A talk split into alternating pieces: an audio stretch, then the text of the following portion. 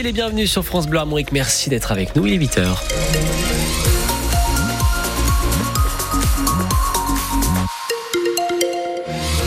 Pas de grosses grosses difficultés sur les routes, quelques bouchons notamment autour de Rennes, mais jamais plus d'une dizaine de minutes de perdu. On fera un point complet juste après le journal, tout comme sur la météo, avec euh, encore cette euh, presque petite tempête, du vent, de la pluie, euh, pas mal des conditions pas terribles aujourd'hui. Ça va s'améliorer demain.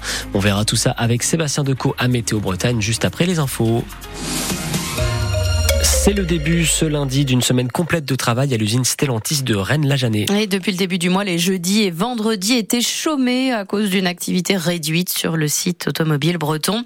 Et cette baisse de cadence devrait durer une bonne partie de l'année 2024, même si l'usine rennaise produit toujours euh, la C5 Aircross et va récupérer aussi la 5008 de Sochaux. Mais les deux véhicules sont vieillissants, tout comme les salariés de la Janesse qui inquiètent la CFDT, le syndicat majoritaire, Eric Bouvet. Alors oui, Stellantis investit 160 millions d'euros à Rennes pour la CR3, le futur SUV électrique dont la production débutera l'an prochain mais il n'y a plus que 1500 salariés effectifs qui travaillent à l'usine. Et Christine Virassami, la secrétaire du CSE, ne s'en cache pas, ils ne sont plus tout jeunes. On est une usine qui est vieillissante, hein, dont la pyramide des âges euh, est très élevée, puisque la moyenne de nos salariés aujourd'hui euh, sont aux alentours de 57 ans et plus. Et il est impératif pour nous aussi qu'on ait euh, un renouvellement générationnel pour pouvoir continuer à faire tourner l'usine. Une usine dont plus de la moitié des ouvriers va partir à la retraite dans les prochaines années. Alors la nouvelle CR3 l'an prochain, c'est bien, mais... Si ça ne s'accompagne pas par des embauches massives, par un complément de véhicule et par l'annonce aussi d'un autre modèle de fabrication à horizon 2027, on peut dire qu'il y a danger pour notre site. Un site qui comptait 12 000 salariés il y a 20 ans, 8 fois moins donc aujourd'hui, et qui va se séparer d'environ 150 intérimaires dans les deux prochains mois. Un reportage d'Éric Bouvet que vous retrouvez sur francebleu.fr. C'est confirmé, une nouvelle plainte a été déposée contre Gérard Depardieu. C'est une décoratrice de film qui accuse cette fois le comédien d'une agression sexuelle lors d'un tournage il y a trois ans. Gérard Depardieu est déjà mis en examen pour viol sur une jeune comédienne et il fait l'objet d'une enquête pour agression sexuelle sur un tournage il y a euh, dix ans. Ambiance plus calme dans les allées du Salon de l'Agriculture à Paris. Hier, c'est Jordan Bardella, le président du RN, qui a fait le tour des stands. Il doit y revenir aujourd'hui, tout comme Eric Ciotti pour les Républicains. Hier soir aussi, Gabriel Attal a fait une apparition surprise lors d'un cocktail donné pour les 60 ans, pour la 60e édition, pardon, de ce salon de l'agriculture. Le premier ministre euh, a redit hier soir son attachement à l'événement qui, selon lui, ne doit pas servir de cirque médiatique, ni politique, ni militant. Peut-être que nous allons bientôt devoir passer une visite médicale pour continuer à conduire. C'est en tout cas le projet d'un texte porté par Karima Deli, eurodéputée française écologiste. Texte examiné demain euh, et voté mercredi par le Parlement européen. Et ce, malgré déjà de très fortes oppositions, Jeanne Mézia. Cette directive prévoit d'instaurer une visite médicale tous les 15 ans pour conserver son permis de conduire, avec un petit test d'aptitude, indique la rapporteure Karima Deli, pour contrôler l'ouïe, la vue et les réflexes des conducteurs. Après 70 ans, cet examen médical serait à effectuer tous les 5 ans. Si le médecin estime qu'une personne n'est pas apte à prendre le volant, elle pourrait perdre son permis de conduire. Pour défendre son projet, Karima Deli sera accompagnée au Parlement européen de Pauline Déroulède, athlète handisport, qui a perdu sa jambe gauche en 2018 après avoir été par un conducteur de 92 ans. Pour les opposants, cette réglementation coûtera cher avec environ 300 000 visites médicales à réaliser chaque année en France. Des interrogations planent aussi sur la mobilité des personnes déclarées inaptes. Karima Deli souhaite la mise en place de solutions alternatives comme le transport à la demande ou des navettes adaptées. Et si en France, il n'y a pour l'instant aucun contrôle de l'aptitude à conduire, ça existe déjà au Portugal, aux Pays-Bas, en Finlande, en Espagne ou même encore en Italie.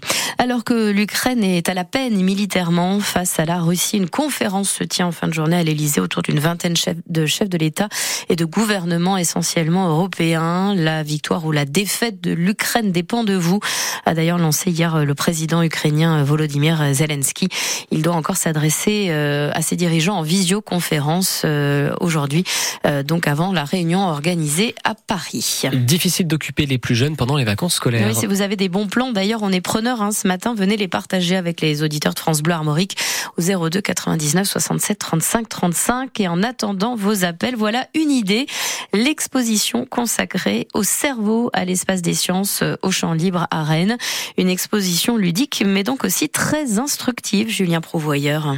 Le bruit que vous entendez derrière, c'est Galoué qui lance des dés. Il y a trois couleurs et deux dés. Quand on lance les dés, faut pas se faire induire en erreur par euh, les mots, mais faut juste voir la couleur des mots. Bon, ça ne semble pas très clair, ça ne l'est pas non plus pour Juliette. Moi, j'ai pas le temps de réfléchir. Hein. Je vois les garçons de 12 ans là, ils sont beaucoup plus rapides que moi. Dans la salle, on trouve plein de mini-jeux comme celui-là, où il faut observer, être attentif et minutieux.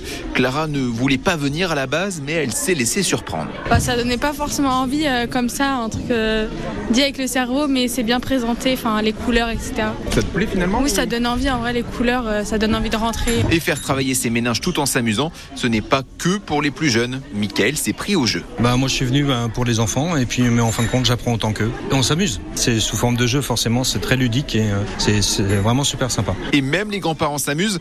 Enfin, Christiane et Marcel essaient. On est un peu paumés parce qu'on essaye de suivre, mais bon, c'est pas facile.